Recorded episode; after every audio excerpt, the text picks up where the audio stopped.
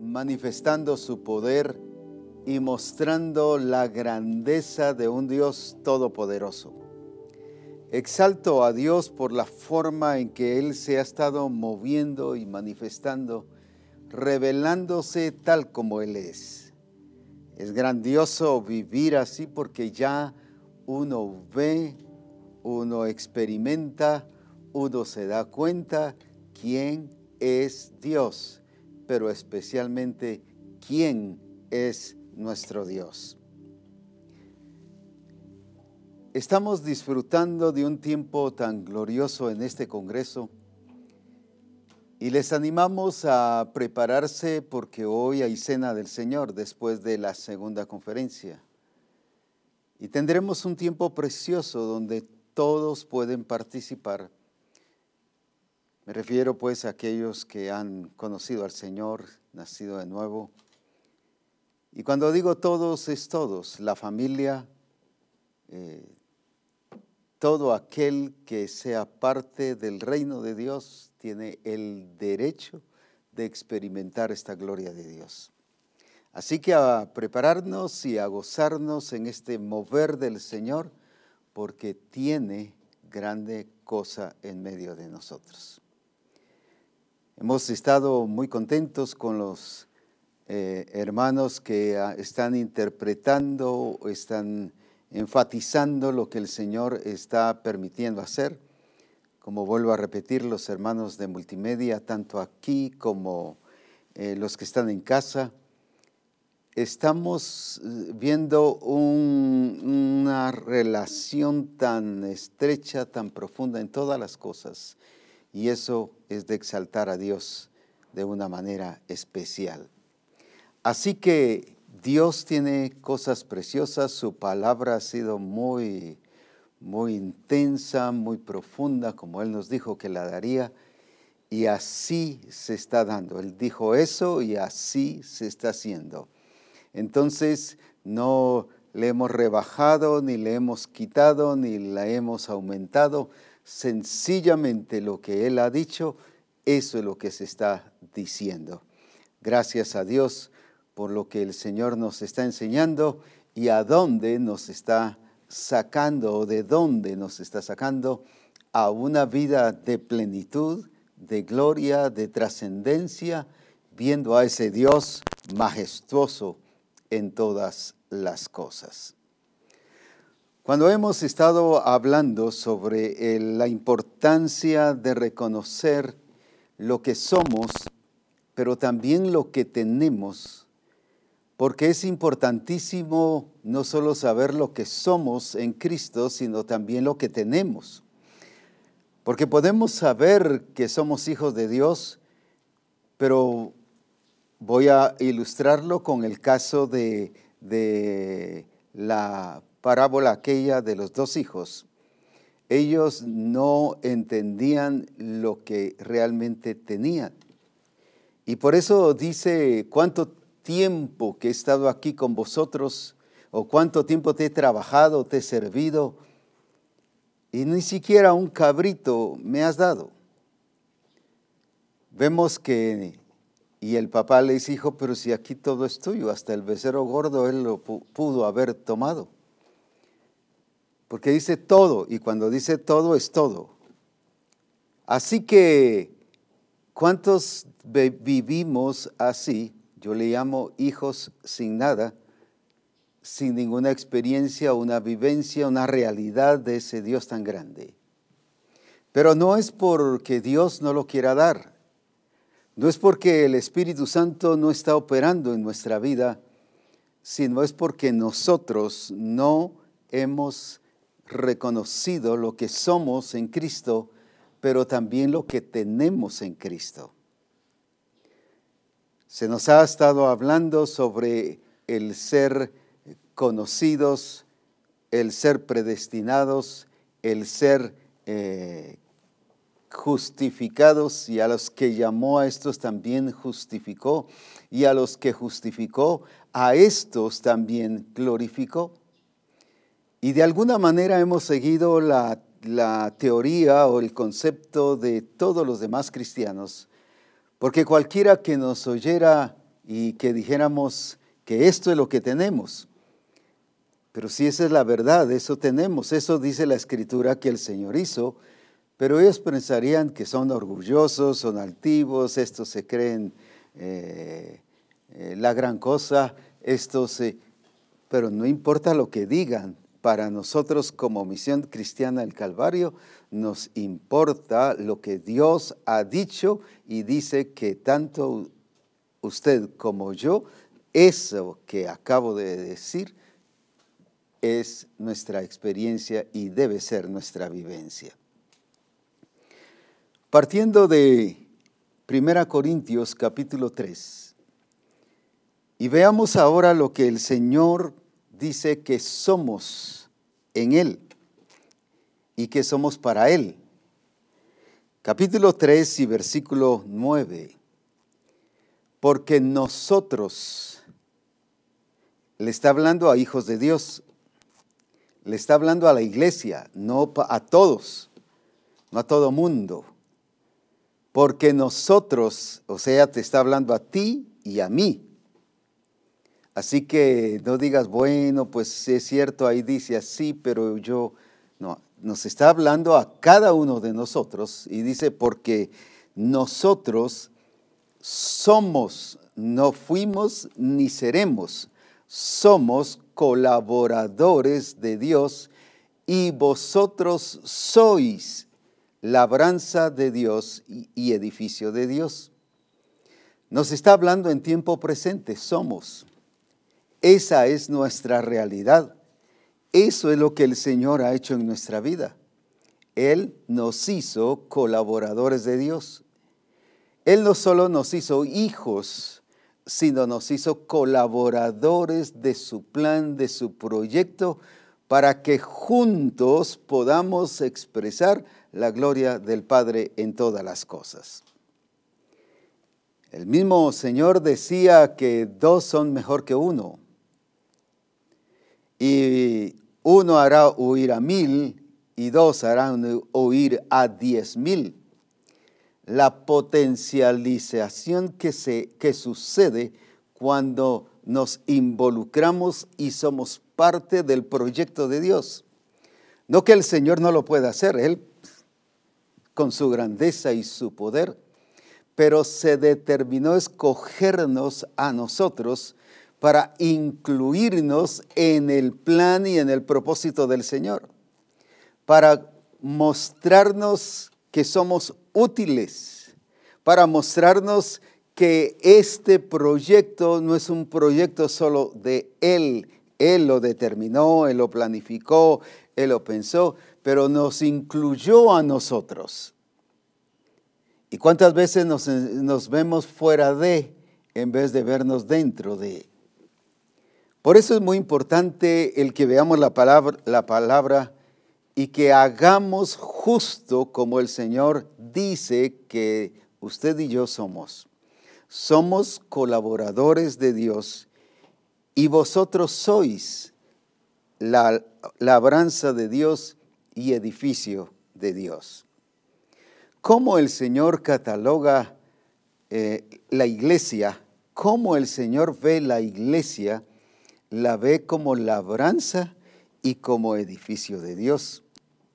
Cuando se habla de labranza tiene que ver con semilla, tiene que ver con alguien que se dedica a cultivar, y a cuidar el fruto, que tiene que ver con la multiplicación, que tiene que ver con, con el crecimiento. Sois eso, ay, es que yo no puedo, me da miedo, fíjese que me cuesta, mayormente cuando me empiezan a objetar y a decir cosas, yo no puedo hacer eso, es mentira, porque el Señor dice que sí puede hacerlo, porque nos, usted y yo somos labranza y somos también edificio de Dios. El término que también el Señor utiliza aquí es este, el segundo, edificio de Dios. La palabra edificio tiene que ver con edificar, construir. En otras palabras, yo los hice no solo para ser útiles, sino para que construyamos, para que hagamos, para que levantemos, para que hagamos realidad el plan y el propósito del Señor. No es para ser espectadores. En la iglesia no hay espectadores o no debe haber porque no existe. Dios no vino a morir en la cruz para levantar espectadores. Lo ilustro solo así, lo voy a mencionar en Hechos 2, cuando fue el día de Pentecostés. Viene y estaban los 120 y ellos fueron llenos del Espíritu. Pero vino mucha gente y dice que unos estaban maravillados. Qué tremendo lo que está pasando, qué glorioso. Pero no fueron llenos no fueron parte de, no se metieron, no se involucraron. Pero otros estaban perplejos. ¡Qué cosa tremenda lo que está pasando! Nosotros lo decimos aquí en Guatemala con la boca abierta. Uy, eso es lo que Dios tiene. Qué tremendo lo que Dios tiene. Pero luego hay otros que dice eh, ahí en hechos que se reunían para criticar y murmurar y decir que estos están borrachos.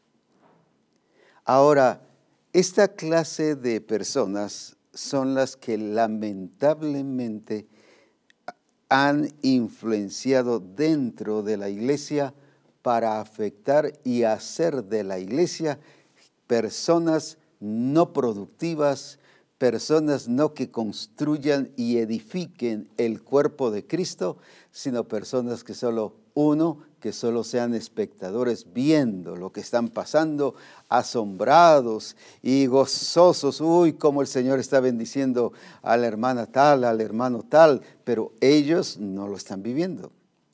Y así las otras dos partes que estoy mencionando nos hacen estar fuera de y cuando el Señor nos habla aquí, porque nosotros somos colaboradores de Dios y vosotros sois labranza de Dios, edificio de Dios, está diciendo lo que somos, no lo que vamos a hacer, lo que Él ya nos hizo.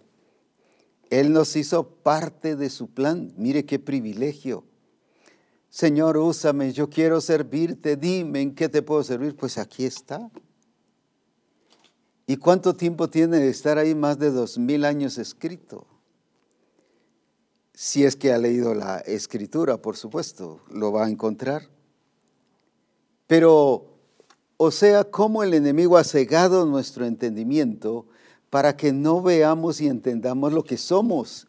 Y cuando lo leemos, lo vemos de una manera muy escasa, muy pobre y le damos interpretación que lo único que hace es nos desvía de una realidad. Ahora, por ello es importante que veamos a la luz de la palabra que el Señor habla de edificio, porque viene de edificar. Él mismo se pone precisamente, yo edificaré mi iglesia. Y Pablo nos dice, yo como perito arquitecto puse el fundamento. Él no dice que él era el fundamento, él lo puso, era su responsabilidad por su función apostólica. Yo puse el fundamento, pero luego como vamos a seguir leyendo, dice, mira, mire cada uno cómo edifica. Siempre nos está hablando de edificar. Cuando en Corinto se dan los dones del Espíritu Santo, y dice que son para exhortación, no es regañar, es diferente, pero dice que es para edificar. Y cuando habla de la responsabilidad de los santos, santos es todo aquel que ha nacido de nuevo. No está, no está, hablando ahí de los ministros. Los ministros son los que perfeccionan a los santos para la obra del ministerio, para la edificación del cuerpo de Cristo. Y cuando uno a veces escucha a algún grupo o personas, es que la iglesia no está creciendo, no solo en números, sino ya no pasamos de allí. ¿Qué está diciendo con eso? Que usted y los demás no se han involucrado ni se han metido y que están fuera de, solo espectadores esperando que uno, en este caso el pastor, sea el que lo haga. Pero aquí nos está diciendo que usted y yo somos parte de esto. Es parte de algo tan glorioso que el Señor ha puesto en nosotros. Ahora, ¿por qué nos ha hecho colaboradores? Para su iglesia pero ¿por qué nos eligió a nosotros? ¿Por qué no eligió a otros? Estoy refiriéndome a gente que no es de la iglesia. No estoy hablando de la iglesia local, estoy hablando de la iglesia como cuerpo de Cristo. ¿Por qué razón? Porque Cristo es la cabeza de su cuerpo y la iglesia es el cuerpo de Cristo. A eso se debe que hay una eh, discrepancia o hay conflicto o hay situaciones que no vemos que llevan relación. A veces, solo lo voy a ilustrar aquí para que lo podamos entender aún más, vemos que puede tener la cabeza de un león, pero el cuerpo de una jirafa que ahí es donde está la diferencia, no encaja. Si la misma genética de la cabeza es la misma genética del cuerpo. Pero lo que pasa es que involucramos o nos metemos a ver cómo hacen los demás, pero no vamos a las escrituras a ver qué dice el Señor, cómo debe ser el cuerpo de Cristo. Entonces, cuando yo edifico, sin ir a las escrituras, edifico bajo tradiciones, pero es que allá lo hicieron así, pero es que eso me enseñaron, pero es que eso veo que hacen los demás. Eso no tiene con nosotros, con misión cristiana del Calvario, nada que ver. Nosotros tenemos que ir a la escritura y ver bajo la guía del Espíritu, bajo la perspectiva del Espíritu y oír al Espíritu Santo, no con nuestros oídos, sino con el oído del Espíritu. Porque el Espíritu Santo habla nuestro espíritu, dice la Escritura, que da testimonio a nuestro espíritu que somos hijos de Dios. Por eso es importantísimo el que nosotros veamos no solo qué es lo que Dios hizo con nosotros, sino qué es lo que el Señor quiere que hagamos nosotros. Pero que lo hagamos a la luz de su propósito que lo hagamos a la luz de su, de su plan, de su diseño. Ayer eh, en una de las conferencias mencionaba, por ejemplo, que si algo tiene el Padre es que trabaja con diseño. No sé por qué a mucha gente de las congregaciones no les gusta el diseño. Es que solo diseño, diseño, diseño ya, ¿por qué no hablan otra cosa? Si el Padre trabaja con diseño. Cuando uno ve lo que dice la Escritura sobre la creación, especialmente en Proverbios, dice, hablando de la sabiduría, yo estaba allí cuando se trazaba, tanto el mar, cuando se trazaba todo, toda, y cómo era que, o sea, todo, todo, toda la creación fue trazada eso es parte de una actitud y de un entendimiento de arquitectura. No se inventó, ahora pongamos aquí, ahora pongamos esta montaña, ahora está más bajita. No, todo lo trazó. Y eso tiene que ver con planos, eso tiene que ver con, con, el diseño, eso tiene que ver con, con seguir las reglas que él mismo estableció. Pero lo mismo vimos, voy a adelantarme un poquito más, el caso de Noé con el arca. Dice que el Señor le dio, la escritura dice que le dio las medidas y de tanto de largo. ¿Qué es eso? De alto, solo una ventana. Cosas que pareciesen, voy a decir así, ridículas. Una ventana no había aire acondicionado, pero una ventana. Nosotros hubiéramos dicho nombre hubiéramos traído a un perito, arquitecto o un especialista en construcción y nos hubiera dicho, eso es una locura. No es así, se les van a morir los animales, las personas. Sin embargo, el Señor guió qué había que hacer. Eso hizo porque dice que en conformidad a lo que Jehová había dicho, así se hizo. ¿Qué nos revela eso? Que no siempre lo que Dios dice va a compaginar o va a estar de acuerdo con el sistema del mundo. Y ahí es donde la gente entra en conflicto, pero es que no me encaja, pero es que ahora que yo lo estoy razonando no lo veo bien, pero es que mire, ¿por qué no se hacen las cosas de esta manera?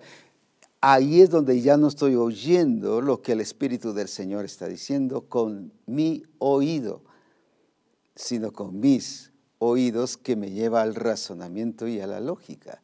¿Y cuántos hermanos quieren traer todo lo que se trabaja a nivel del sistema del mundo y cuando se entregan al Señor quieren establecer esas mismas reglas. Por ejemplo, quieren establecer una iglesia empresarial, quieren establecer una iglesia diferente a los planes del Señor. Pero es que mira allá, tal iglesia lo que hace, dejémoslos que hagan lo que según ellos sienten que el Señor les está diciendo.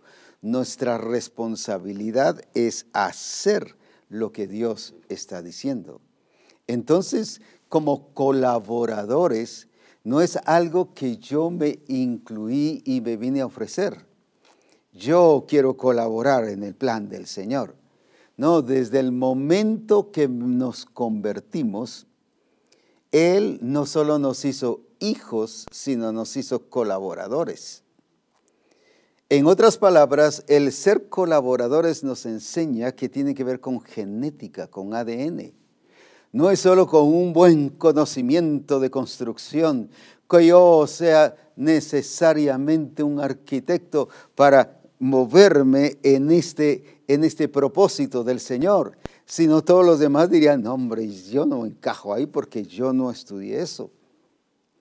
No, el Señor nos hizo desde el principio, cuando nacimos de nuevo, colaboradores de Él. ¿Por qué razón? Porque es construir, trabajar, levantar, ¿qué cosa? El cuerpo de Cristo. La iglesia no es una organización, la iglesia es un organismo viviente.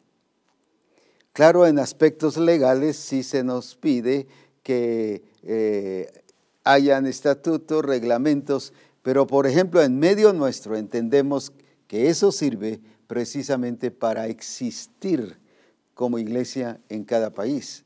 Hablo de existir en sentido de una presencia y el reconocimiento a nivel gubernamental y respetar las leyes del país. Pero en sí la iglesia no depende del sistema del mundo ni lo que esté diciendo el mundo. El mundo puede decir cualquier otra cosa y lo establece, y eso lo hemos visto un montón de veces y de cosas. Pero la iglesia lo único que debe ver es el diseño, y el diseño es Cristo, es una persona. El diseño no es una serie de dogmas o de sistemas o de estrategias, el diseño es una persona que se llama Cristo, porque es el cuerpo de Cristo. Es el cuerpo de Cristo. Entonces, ¿qué tengo yo que hacer? Regirme estrictamente a ese regir de Dios para que yo edifique. Es mi responsabilidad, es su responsabilidad, es responsabilidad de todo discípulo de Jesucristo edificar el cuerpo de Cristo. No solo prepararnos para la obra del ministerio, para la... Entonces, cuando yo estoy edificando el cuerpo de Cristo, estoy haciendo la obra del ministerio. Como dije, no soy un espectador solo viendo que el hermano tal hace, o que Dios se movió, que Dios a él sí lo sanó, y viendo, ¡ah, qué glorioso lo que Dios está haciendo con ese hermano! Pero ¿qué está haciendo con usted? ¿Y qué está haciendo usted para edificar el cuerpo de Cristo? Así que la responsabilidad del Señor en la edificación del cuerpo de Cristo allí Él nos ha incluido para que participemos en su propósito y en su plan. Qué glorioso ser parte del proyecto de Dios aquí en la tierra. Ser parte de ese plan glorioso.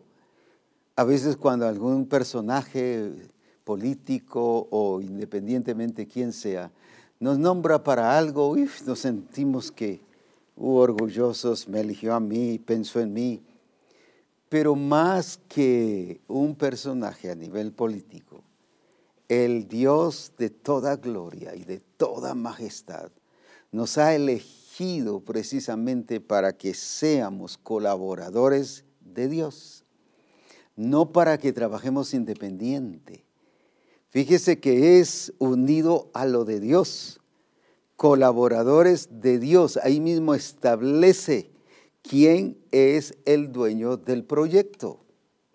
Estoy hablando del cuerpo de Cristo quién es el dueño. Entonces de una vez nos está mostrando que somos colaboradores, no para pensar y decir, mire, yo pienso que esta, esto aquí podría ser mejor. Si es cierto, volviendo al arca, es cierto, el arca, sí, tú dices que así debe ser, pero según ya todos los requerimientos, no funciona. Sin embargo, como dije ayer, funcionó y el Titanic no funcionó, pues se hundió. Sí funcionó un poco, pero por lo que ellos establecieron según las condiciones y las reglas humanas. Ahora, ahí está la gran diferencia cuando hacemos las cosas como Dios dice, pero de una manera radical y cumplir todo lo que Él dice, aunque para nosotros se viese diferente o contrario, pero sin embargo el Señor cuando dice algo, Él es fiel para cumplirlo. Y porque Él ya sabe que sí resulta, que sí funciona, y por eso es que nos dice que lo hagamos o que seamos, como en este caso, colaboradores de Dios. Entonces el proyecto de Dios no es de una iglesia local, ¿Cuántas congregaciones asuma, asuman que, o asumen que se congregan y convocan a una asamblea y decidamos qué creer? Si Dios sana o no sana. Decidamos qué pasa. Si, si el milenio es antes o es en medio o es después que Cristo va a venir, el arrebatamiento. Y empiezan a decidir cuando tan solo la escritura y Apocalipsis especialmente dice que en el capítulo 1 y versículo 1 que es la revelación de Jesucristo. Hay quienes cuando leen el Apocalipsis lo que están buscando es la bestia, el falso profeta, el anticristo, los acontecimientos finales. Mire dónde están involucrados. En acontecimientos escatológicos que puntos doctrinales o puntos que lo han establecido los hombres, en ese caso no digo que, que no va a haber milenio, la escritura lo menciona, pero estoy diciendo si es antes o en medio después, y profesamos eso. Cuando entendemos que somos colaboradores de Dios, no estamos pensando qué sería bueno, sino lo bueno es hacer la voluntad de Dios. Entonces por eso es muy importante, pero ahora sigamos leyendo antes de, de, extenderme en lo que el Señor quiere hacer, porque quiero sentar varios puntos. Ahí en 1 Corintios capítulo 3. Quiero sentar varios puntos muy importantes. Fíjese que dice ahora conforme a la gracia que Dios me ha sido dada. Entonces, ¿por qué nos llamó por, colaboradores? No porque fuésemos, ¿qué? Pilas especialistas o porque hayamos estudiado directamente arquitectura, sino fuimos llamados por la gracia de Dios, que ha sido dada. Yo como perito arquitecto puse, no es él, puse, no mis puntos de vista, yo puse el fundamento. No está diciendo que Él estableció y puso sus puntos de vista como fundamento.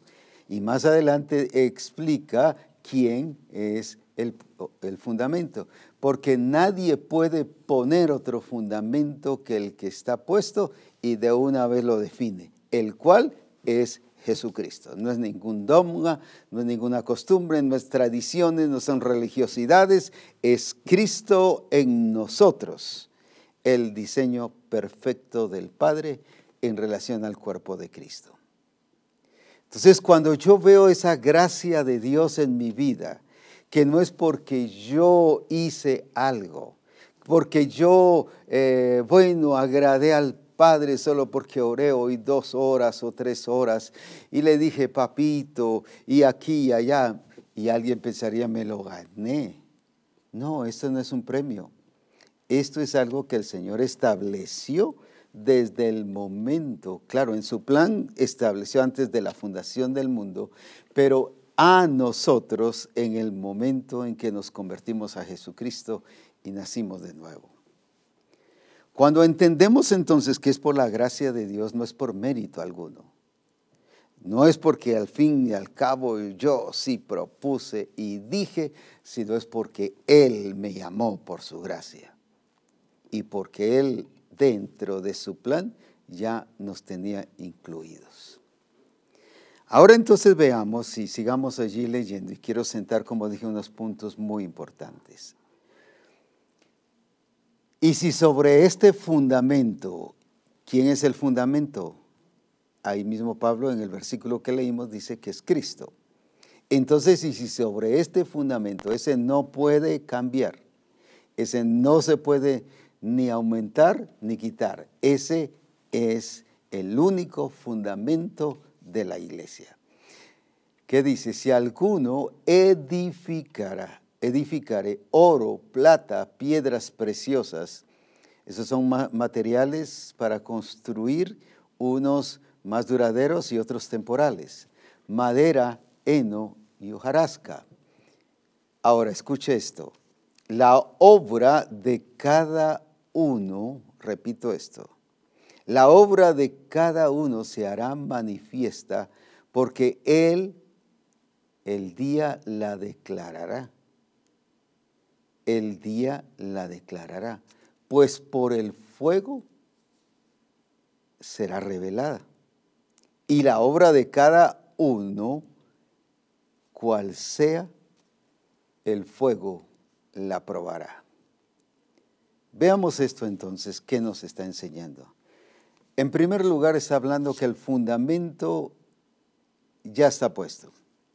Pero ahora sobre qué estamos edificando, qué materiales, si duraderos o solo por hacer las cosas rápidas, circunstanciales, como madera, heno y hojarasca, que en el sol la madera se pandea y si llueve, pues generalmente se, arruina, se pudre.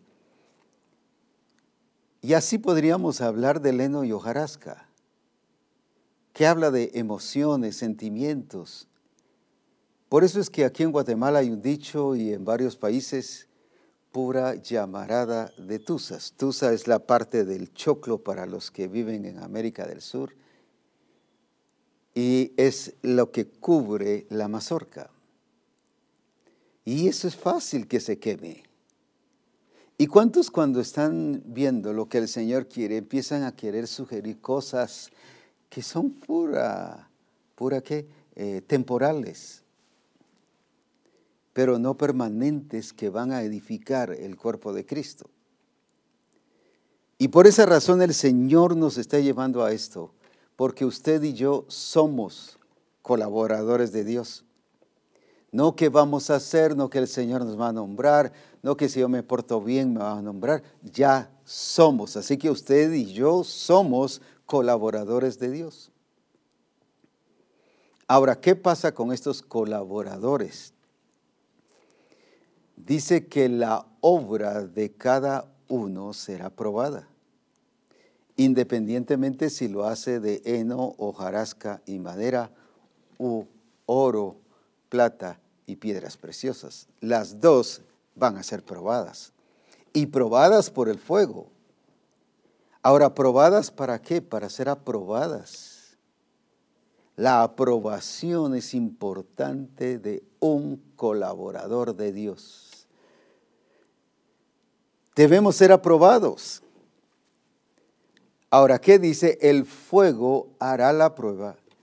Y más adelante nos dice, aunque el fuego y que algunos escaparán y se librarán como por fuego, y si permaneciere la obra de alguno que sobreedificó, no alguno que pensó, alguno que tuvo el deseo, mire, yo tenía el deseo de sobreedificar, no, eso no vale.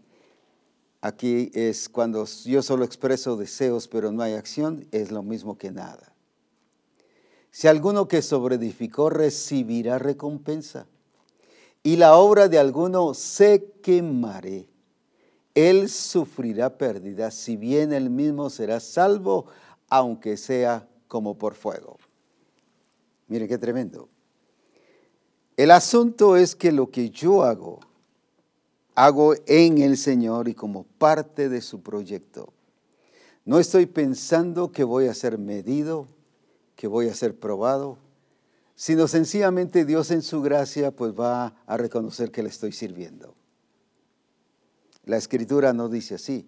La obra de cada uno, la obra de cada uno, la obra de cada uno será probada, como por fuego. Así que no es solo los pastores que van a ser probados, no es solo asistencia pastoral, todos, todo aquel que ha nacido de nuevo va a ser probado. Ahora, aquí hay una cosa muy seria. Dice que todos serán probados. Y algunos dice que va a ser aprobada y que van a salir avantes. Pero habla de otros que la obra se quemó. Estos puntos lo que quiero que veamos es aquí, y voy a usar esta palabra, no como justicia o juicio en el sentido eh, negativo y que lo están condenando, sino en el sentido de cómo se vio y qué resultado dio. La obra de cada uno, tanto que el que edificó con heno y hojarasca y madera, como el de oro, plata y piedras preciosas. Unos se queman, pero otros permanecen. Algunos salen aprobados, pero hay otros que salen quemados. Porque dice que el fuego hará la prueba. Y la pregunta es, ¿usted está siendo aprobado o está siendo quemado? Estoy hablando de su obra, no de usted. ¿La obra que usted está haciendo se ha quemado o está permaneciendo y está produciendo y edificando? Eso generalmente no pensamos porque creemos que Dios es tan buena gente y lo es, por cierto.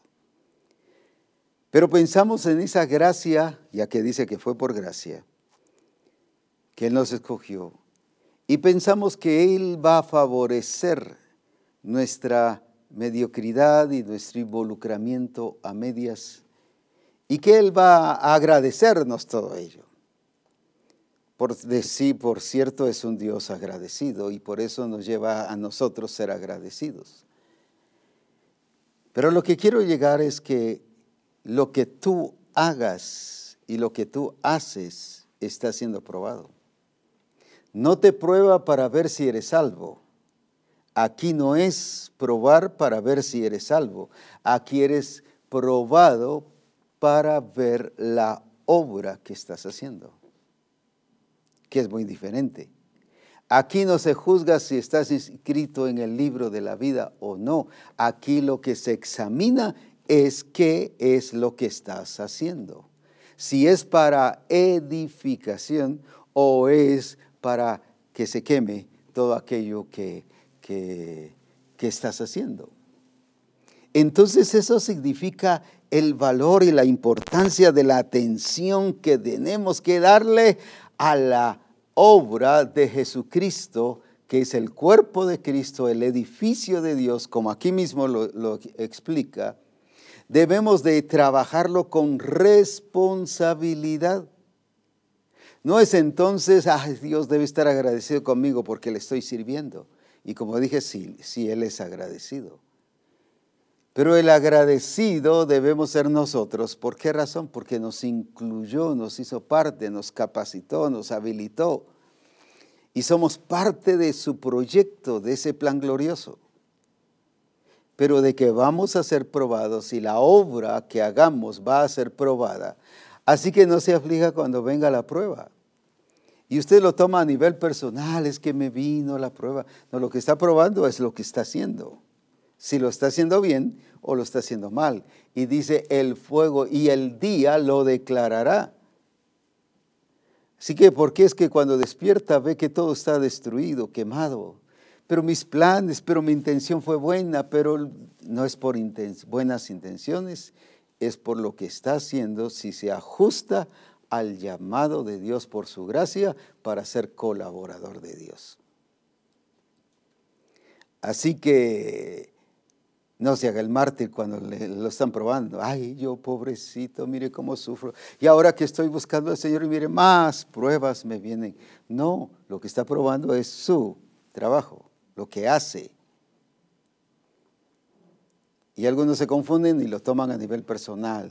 No, no, no está juzgando si es salvo. Y algunos pastores cuando ven que algo pasó en el discípulo y que no funcionó, es que saber si es salvo. No, ahí no habla de salvación, ahí está hablando de su obra.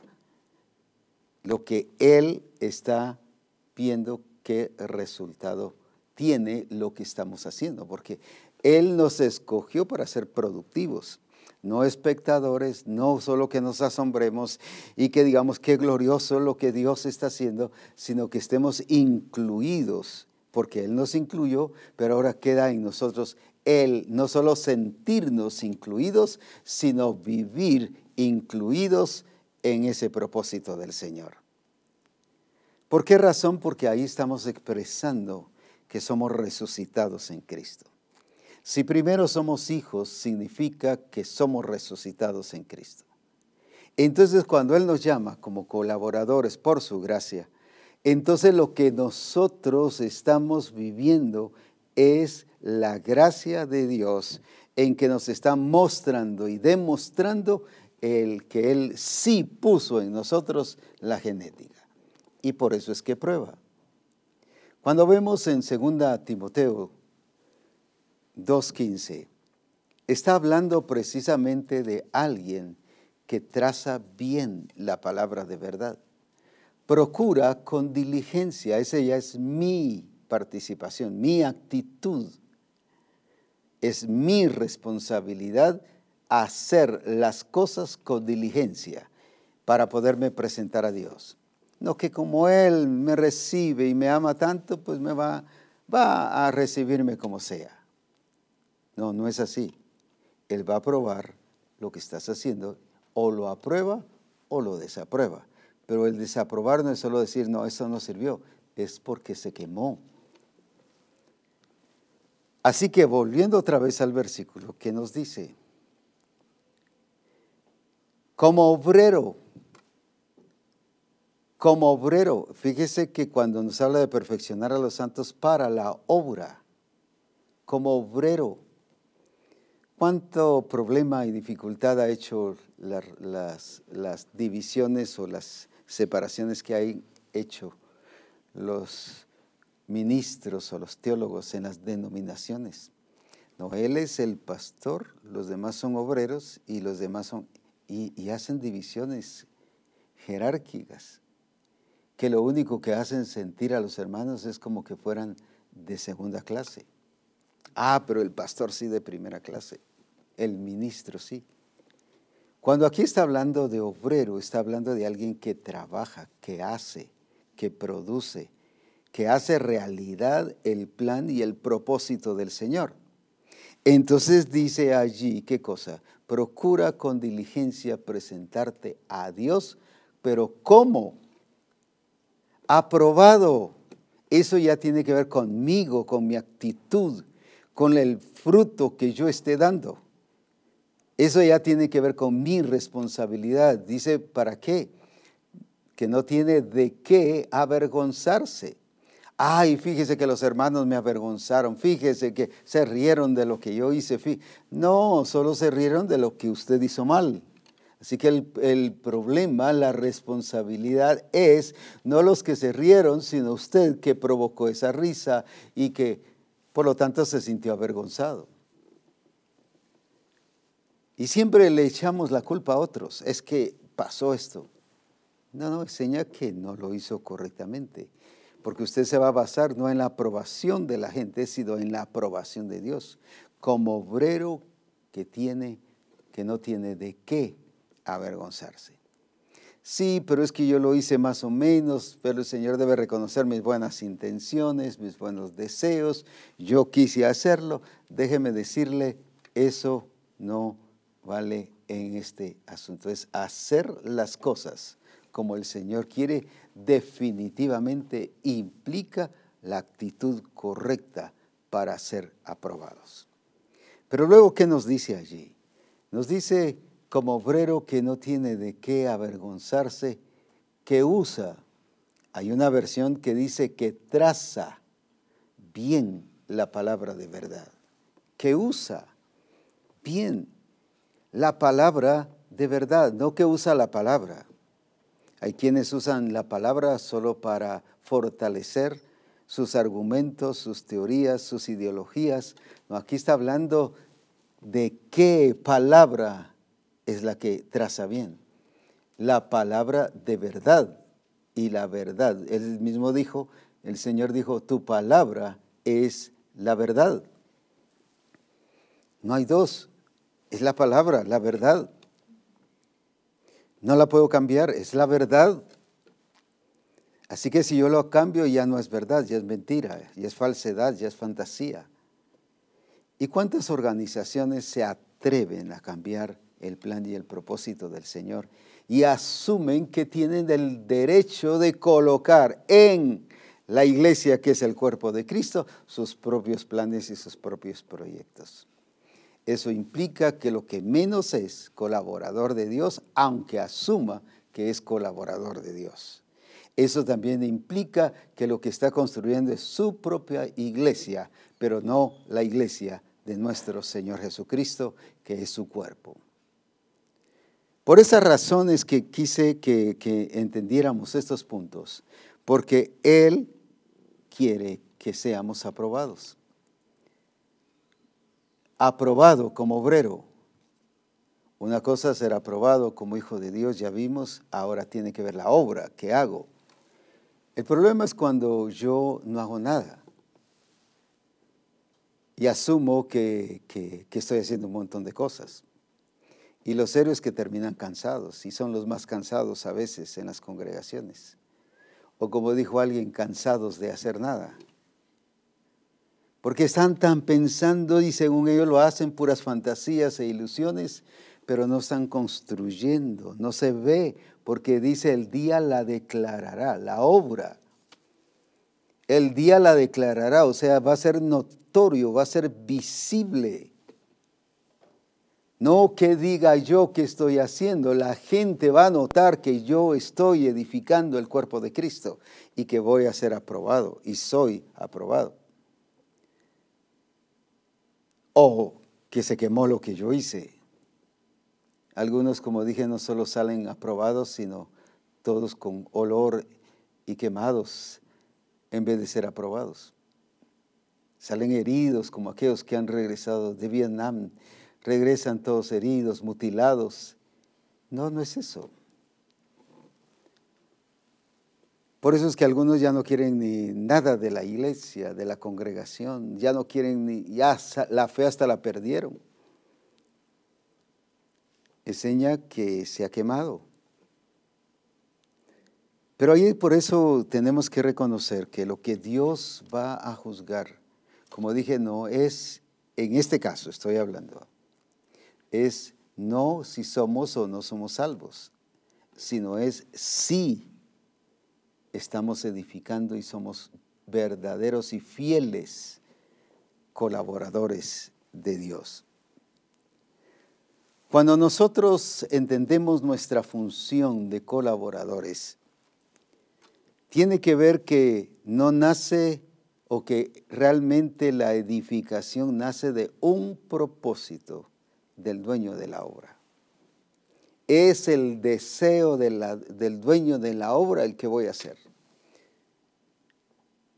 Así que cuando yo estoy asumiendo o tratando de agregar cosas que debo hacer, entonces ya no resulta que estoy reconociendo que la obra y el dueño es Él, sino estoy diciendo que yo soy el que mando y yo decido cómo debe ser.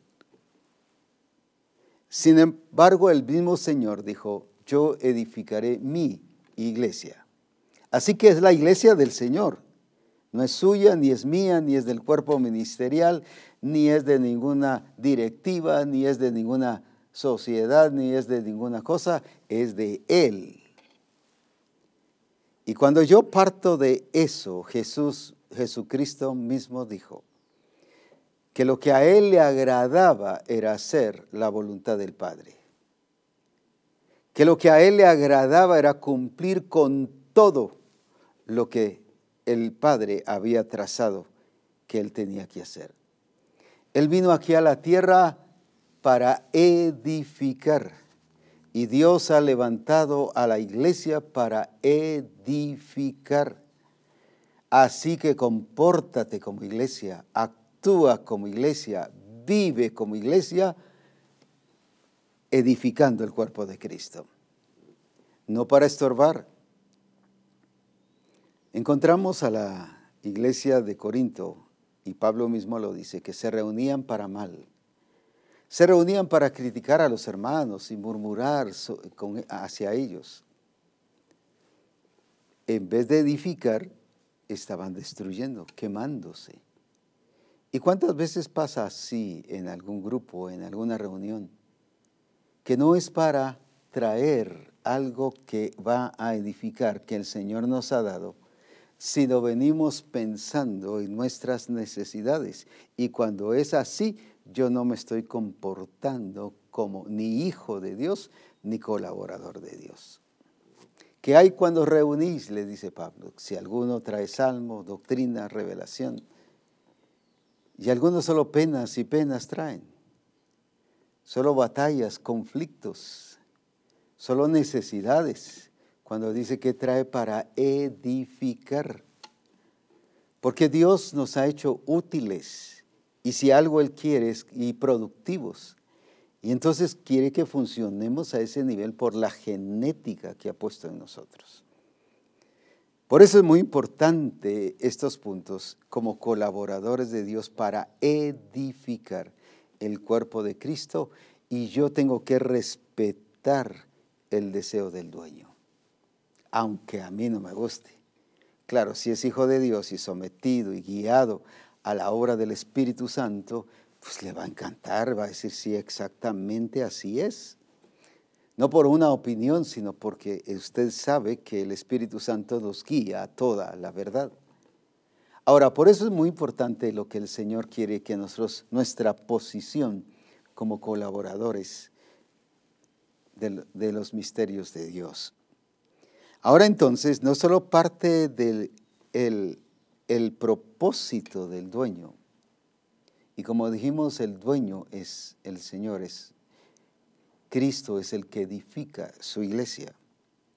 Por lo tanto, llama a que debemos ser fieles al propósito, porque esa construcción está determinada por el propósito, no un propósito establecido por una congregación y que aparece en sus estatutos sino un propósito establecido por el Padre. Allí está el punto. Entonces lo que yo tengo que hacer es hacer de acuerdo al propósito del Padre. Si lo cambio ya me salí. Ya no soy un colaborador de Dios, soy mi propio colaborador. Entonces, ¿por qué razón es importante el propósito? porque ahí define la razón. Ahí define la intención del Padre, la causa de lo que Él quiere que nosotros hagamos. Él ahí nos enseña cómo operar para que ese proyecto de Dios se realice. Y nos enseña los recursos que nos ha dado. Entonces ahí es donde cada colaborador cumple su sentido de existencia. Ahí es donde entonces se funciona cabalmente. No prueba para ver si le sale bien, sino lo que hace, lo hace porque sabe que va a ser aprobado por el Padre. Cuando nosotros vemos entonces que la iglesia está definida en el propósito de Dios, qué fue lo que Él dijo, qué es lo que Él quiere, cómo la quiere, qué es lo que se necesita y todo lo demás que podríamos enumerar. Entonces ahí es donde yo tengo que reconocer e involucrarme en ese propósito del Señor y hacerlo todo de acuerdo al plan y al propósito del Señor. Es por eso que como colaborador de Dios, yo tengo que respetar todo lo que Él ha diseñado para edificar su cuerpo. Pero algunos nos damos el, ¿qué? el derecho, no, allá, aquí dice así, pero aquí vamos a hacerlo de esta y de esta manera. Las escrituras dicen así, pero hagámoslo de tal manera, porque yo lo digo. Esa es falta de respeto a Dios, no es reconocerlo como el Dios. El Salmo 100 y versículo 3 dice, reconocer que Jehová es Dios, punto. ¿Qué significa eso? Él es Dios. No un Dios, Él es Dios. Entonces yo tengo que respetar ese diseño, ese propósito. Si yo lo cambio, lo muevo, es irrespetar ese propósito del Señor. ¿Qué es lo que el mundo hace? ¿Qué es lo que hacen eh, aquellos que no eh, han nacido de nuevo en muchos casos? No les importa hacer lo que quieren y el mundo hoy te lleva a, a que sea, haga lo que usted sienta, haga lo que usted quiera, haga lo que le parece. Por eso es que las familias están de acuerdo al sistema del mundo. Por eso es que, que, que usted opera eh, eh, eh, en relación a su profesión, actúa de acuerdo a su profesión. Claro, debe ser así, pero buscando y accionando el propósito de Dios para su vida. Y algunos van al templo buscando su propio interés. Hoy no sentí la presencia del Señor, hoy saber qué pasó. O especialmente en algunas iglesias de ciertas denominaciones, si no hay palabra profética, los dones no se manifiestan, el Señor no estuvo. Cuando Él dice, yo estoy con vosotros todos los días hasta el fin del mundo. Y está hablando de sus hijos, de sus discípulos. Mire cómo cambiamos con astucia y con esa fascinación que el enemigo nos lleva a torcer.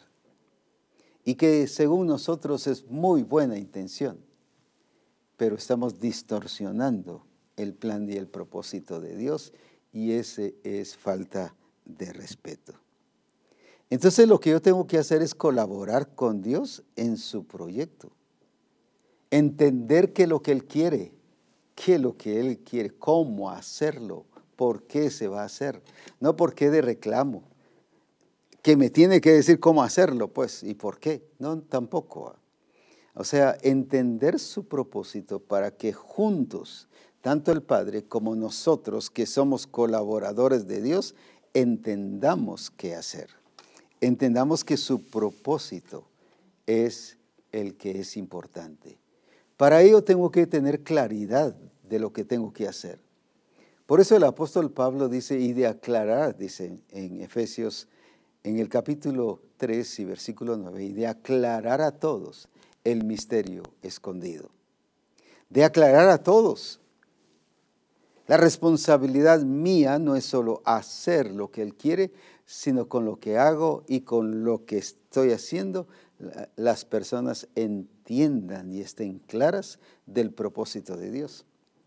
Por eso es que hoy día hay personas que se entregan al Señor y lo que menos entienden es para qué está la iglesia. No estoy hablando del edificio, estoy hablando de las personas.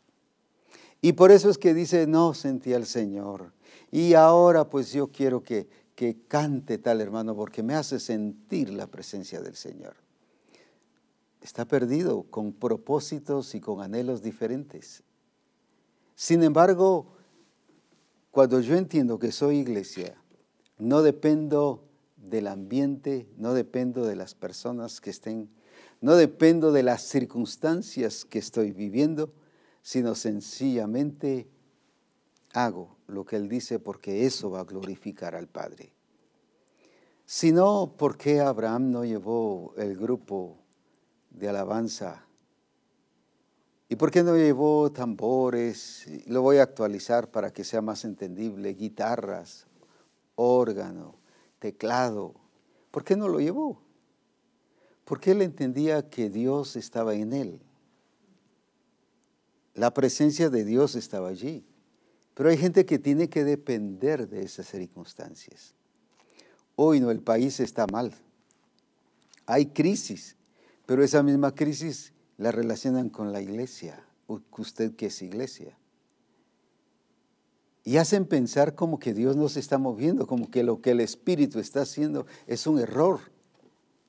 Y que el Espíritu, el Espíritu Santo perdió el control de la iglesia. No, el que ha perdido el control es el colaborador. Por eso dice, mire cómo edifica. O sea, es responsabilidad personal cómo edificamos. Entonces, por eso es muy importante que nosotros veamos qué es realmente lo que el Señor desea en nuestra vida y respetemos todo aquello que el Señor requiere para nuestras vidas.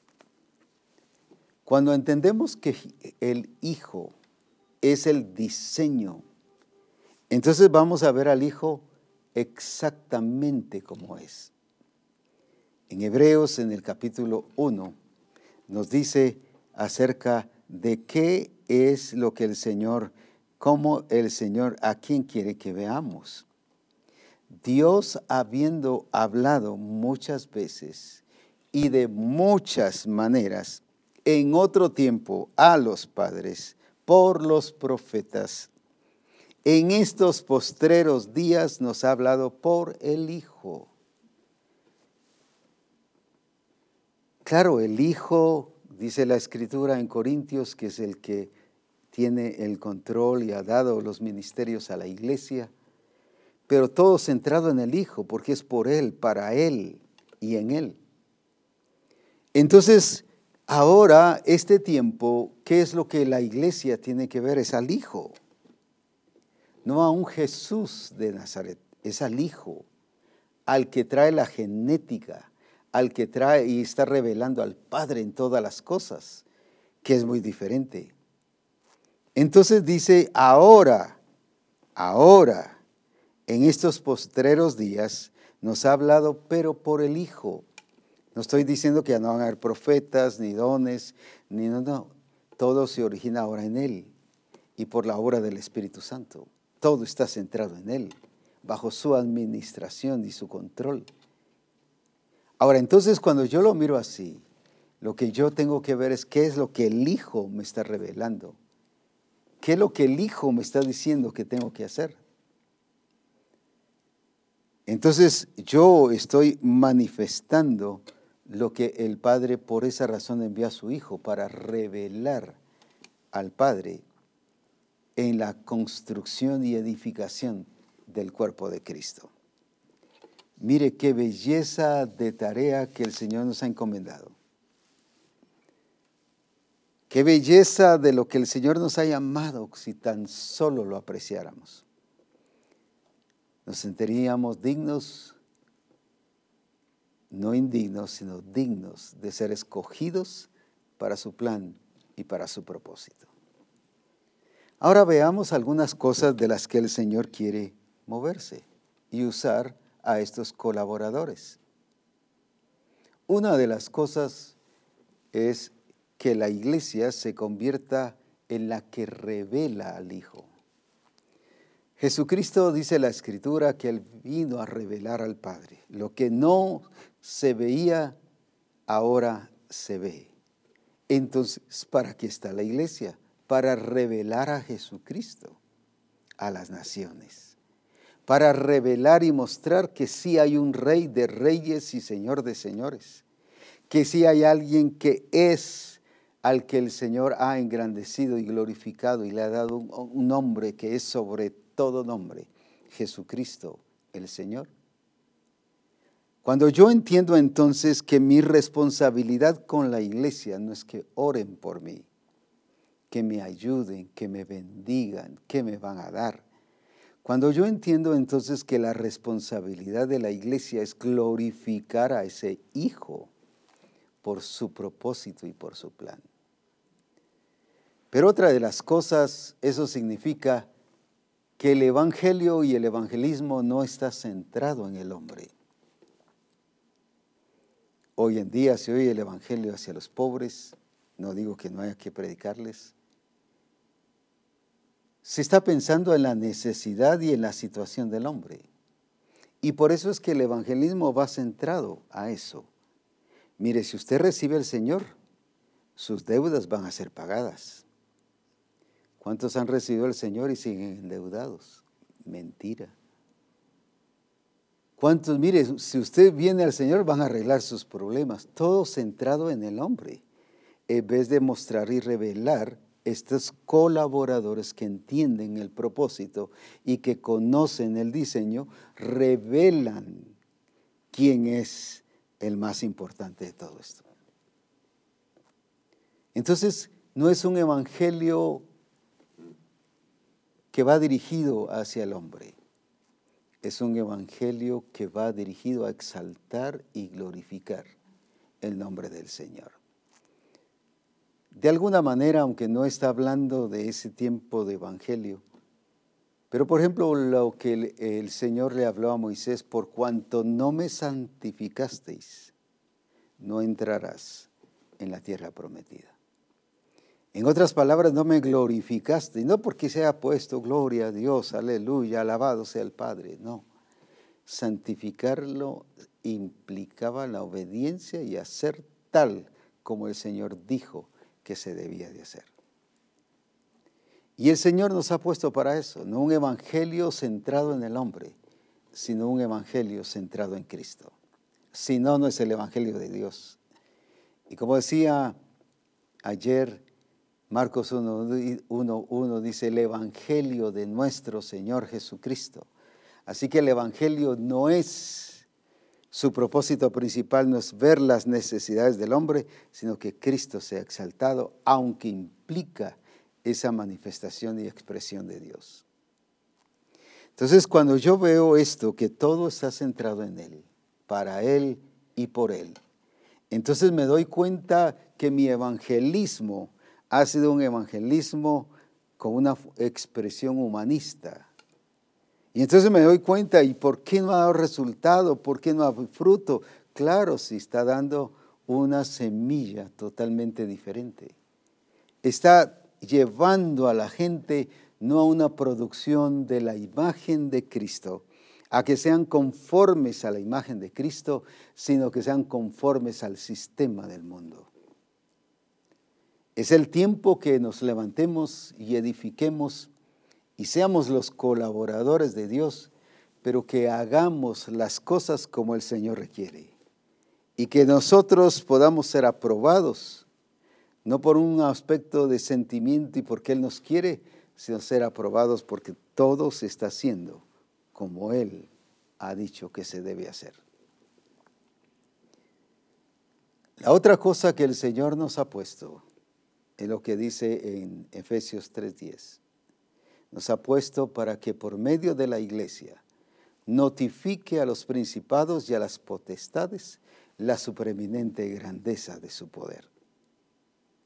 El problema es que la iglesia se ha torcido y ha hecho lo que se conoce como guerra espiritual.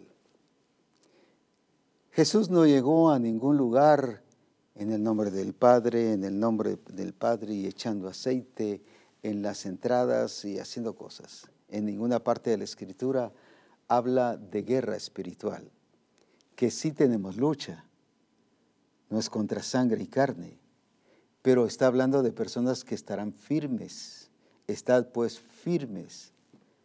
Y habla de gente que, mantiene eh, ese régimen del Espíritu, guiados por el Espíritu. Entonces no nos está hablando de guerra espiritual. Pablo, por ejemplo, le dice a Timoteo, no le dice tú pelea la guerra espiritual, le dice tú pelea la buena batalla de la fe. Es diferente. Es diferente. Entonces, ¿qué es lo que tenemos que hacer? No hacer cosas por ocurrencia, porque vino un gran predicador y, traía la ocurrencia de hacer tal cosa, que al fin y al cabo lo único que ha resultado de esas congregaciones que se involucran en todo eso es que los hermanos después necesitan administración y ser liberados, porque están actuando erróneamente. Por eso yo tengo que entender al dueño de la obra y tengo que entender su diseño, qué quiere, para qué lo está haciendo. Involucrarme en eso para que todo lo que haga sea para la gloria de nuestro Dios. Entonces Dios me ha puesto precisamente para notificar. ¿Y qué es la palabra notificar? No solo es ir a decir y leer un edicto, que así se asume. La palabra notificar es someter a todos aquellos a la victoria de Jesucristo que ya está hecha. En la guerra espiritual me lleva a vencer al enemigo entonces resultamos peleando con un enemigo vencido. Pero ¿qué hay que hacer? Es someterlo y por eso dice que lo puso bajo la planta de nuestros pies.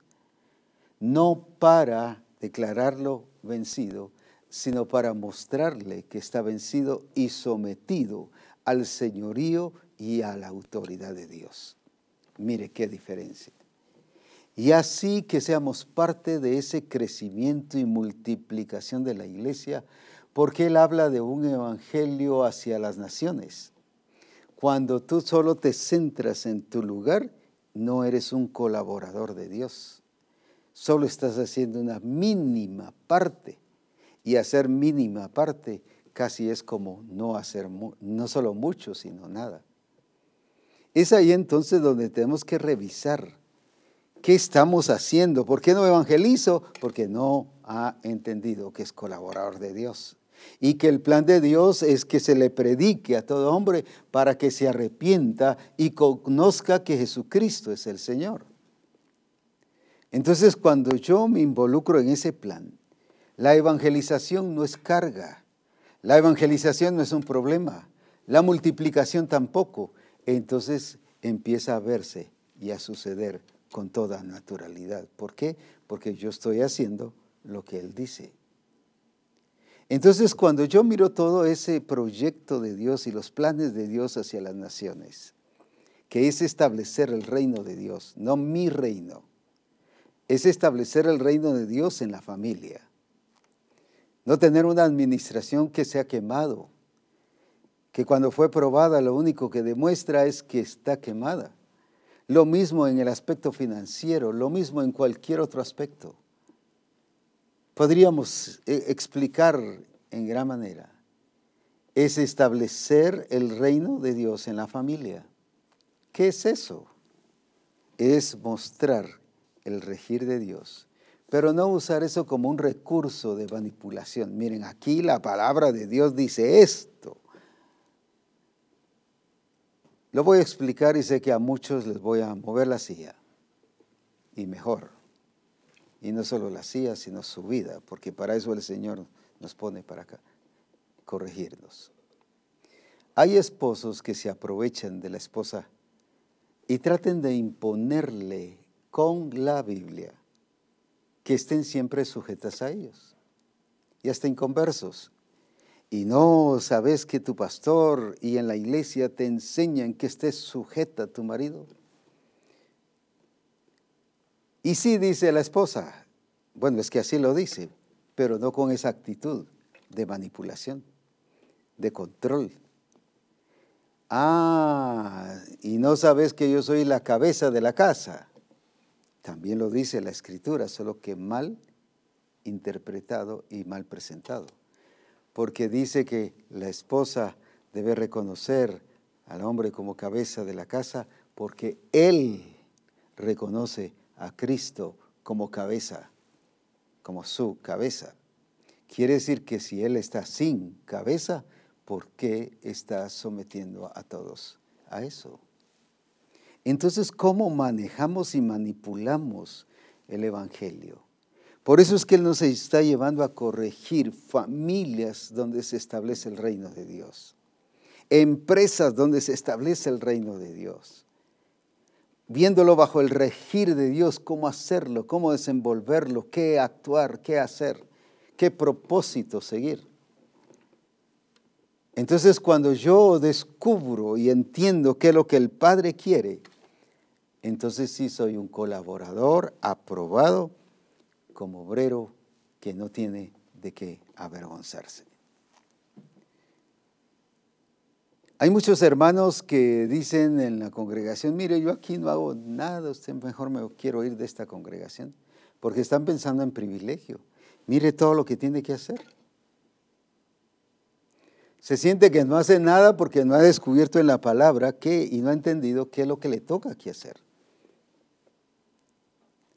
Así que cuando escuches otra vez, es pura excusa y no la realidad de una vida, de un hijo y de un colaborador de Dios.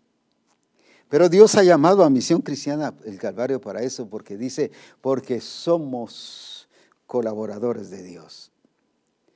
Entonces, ¿quiénes son los que van a producir que las cosas sucedan?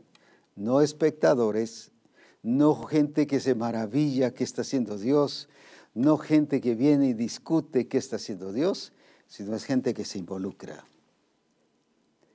Hay gente que hace que las cosas sucedan. Por eso que hizo Jesús fue a las escrituras, dice en Lucas 24, 44. Pero ¿para qué? Para hacer para hacer lo que el Señor había dicho que tenía que hacer. Y les dijo, estas son las palabras que yo os he hablado, estando aún con vosotros, que era necesario, y, y ayer hice énfasis en eso, que se cumpliese todo lo que está escrito de mí en la ley de Moisés y en los profetas y en los salmos. Él no hizo como muchos. Bueno, si Dios dice esto, Él lo va a hacer. Así que yo aquí espero que lo haga. No, no, Él fue a entender y a buscar los planos para entender qué era lo que Él tenía que hacer. El problema nuestro es que no manejamos los planos de esta edificación que el Señor está haciendo y nos inventamos planos y hacemos otra cosa. Entonces cuando hacemos otra cosa, lo que menos es que va a tener es la belleza de Cristo, el carácter de Cristo, la intencionalidad de Cristo. Va a tener mi intencionalidad. Entonces, ¿qué es lo que el Señor hoy nos está diciendo? Misión cristiana, el Calvario, Dios te ha llamado no solo a ser hijo, sino colaborador de Él. No porque te lo hayas ganado en el sentido, no, no, es porque eres hijo. Entonces un hijo resucitado es un colaborador de Dios. Un hijo que ha muerto ya la naturaleza adámica y revela la naturaleza del hijo es el que ahora entiende y sabe y conoce lo que el Señor quiere para su vida. Y lo hace un instrumento útil. Uh, pero es que yo no he pasado por el seminario, pero pues, dígame cuándo y cómo pasó el Saulo por allí. Sin embargo, el Señor le dice a Ananías, ve porque instrumento útil me es este. Pero entonces, ¿por qué? Por la genética, por el ADN que había puesto en él. Entonces, ¿qué es usted instrumento útil? Ay, pero es que yo me siento mal, y, pero ese es su problema. No ha entendido esto que el Señor ha hecho en usted.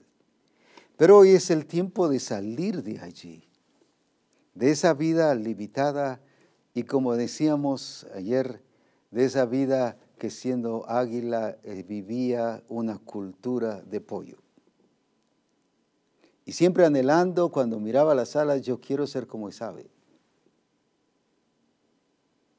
Y un día por fin lo logró, porque esa es su naturaleza.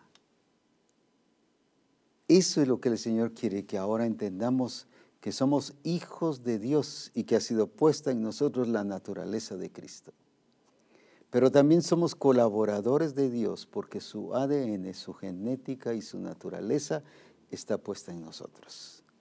Misión Cristiana del Calvario, levántate y resplandece y deja de pensar en sueños y en fantasías que no corresponden al propósito y al plan del Señor. Ya deja ese evangelio humanista y empieza a vivir el evangelio de Jesucristo. Ya deja cualquier cosa que tenga que ver con que yo voy a aplicar y hacer mi interés personal. Yo voy a hacer lo que a Él le agrada. El colaborador ve lo que al Padre le agrada. Así que adelante, levantémonos en el nombre de Jesús y a entender que somos hijos de Dios, pero también colaboradores de Dios, aprobados como obrero que no tiene de qué avergonzarse. Exaltemos al Señor y bendigamos su nombre juntos y dejemos que ahí el Espíritu Santo opere y junto con nosotros salgamos de esa vida que nos ha estorbado y que nos ha impedido desarrollar la plenitud de Cristo en nosotros. Hagámoslo entonces y veremos su gloria, la gloria del unigénito Hijo de Dios y santificaremos su nombre en todas las cosas. El creador del cielo y la tierra, el que formó el mar y las estrellas, Él es nuestro Dios, el Todopoderoso.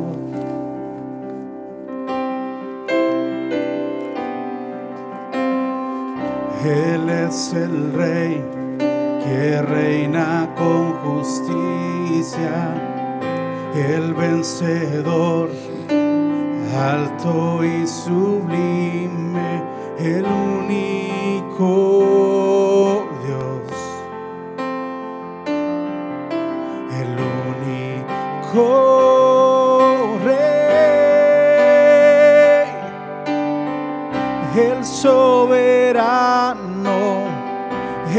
Dios eterno, el creador del universo grande es nuestro Dios, grande es nuestro Rey, por siempre y siempre. El soberano, el Dios eterno, el creador del universo. Grande es nuestro Dios, grande es nuestro Rey, por siempre y siempre. El único Dios, el único Dios, eterno Señor,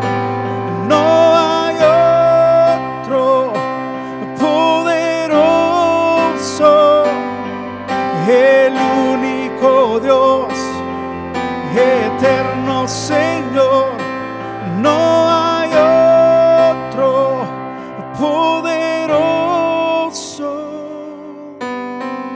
el soberano, el Dios eterno, el creador del universo, grande es nuestro Dios grande es nuestro Rey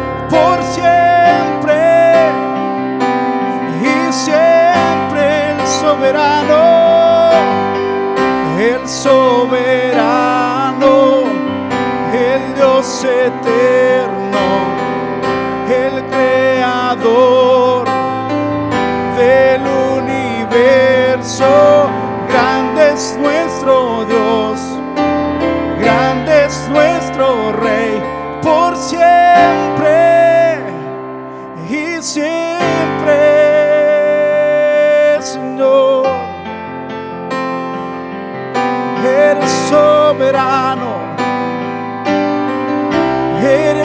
Más grande,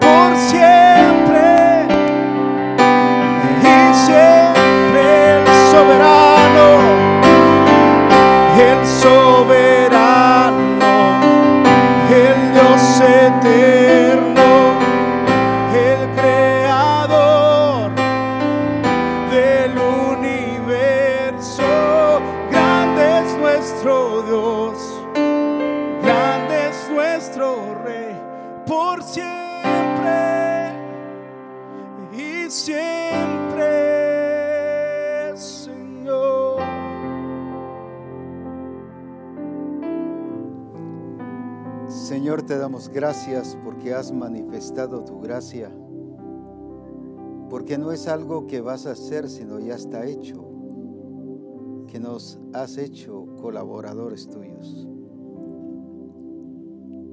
Entonces no es vivir una esperanza, sino vivir un cumplimiento de la promesa. Por eso hoy, Se- Señor, entendemos nuestra responsabilidad.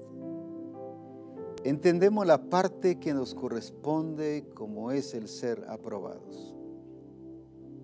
Y esto solo sucede cuando hacemos las cosas como tú dices, exactamente, en la forma que tú dices y en el tiempo que tú dices.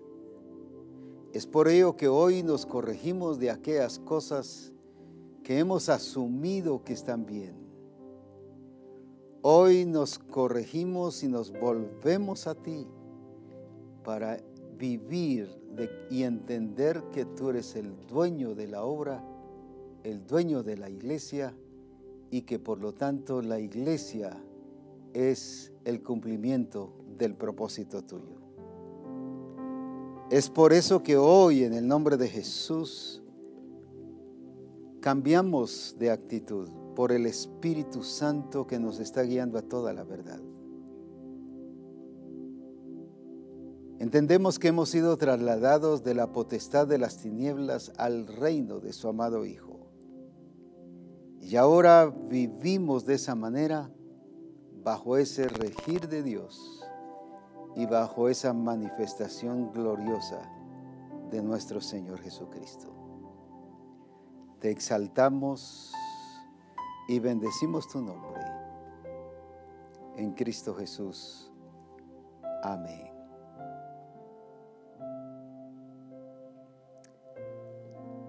Tendremos unos minutos donde daremos la oportunidad para que cada uno pueda tomar un coffee break o lo que desee. Y ya viene nuestro tiempo también de predicación de la palabra, el reino de Dios glorificándose y exaltando a Jesucristo en medio de nosotros. Bendiciones y adelante en el nombre de Jesucristo.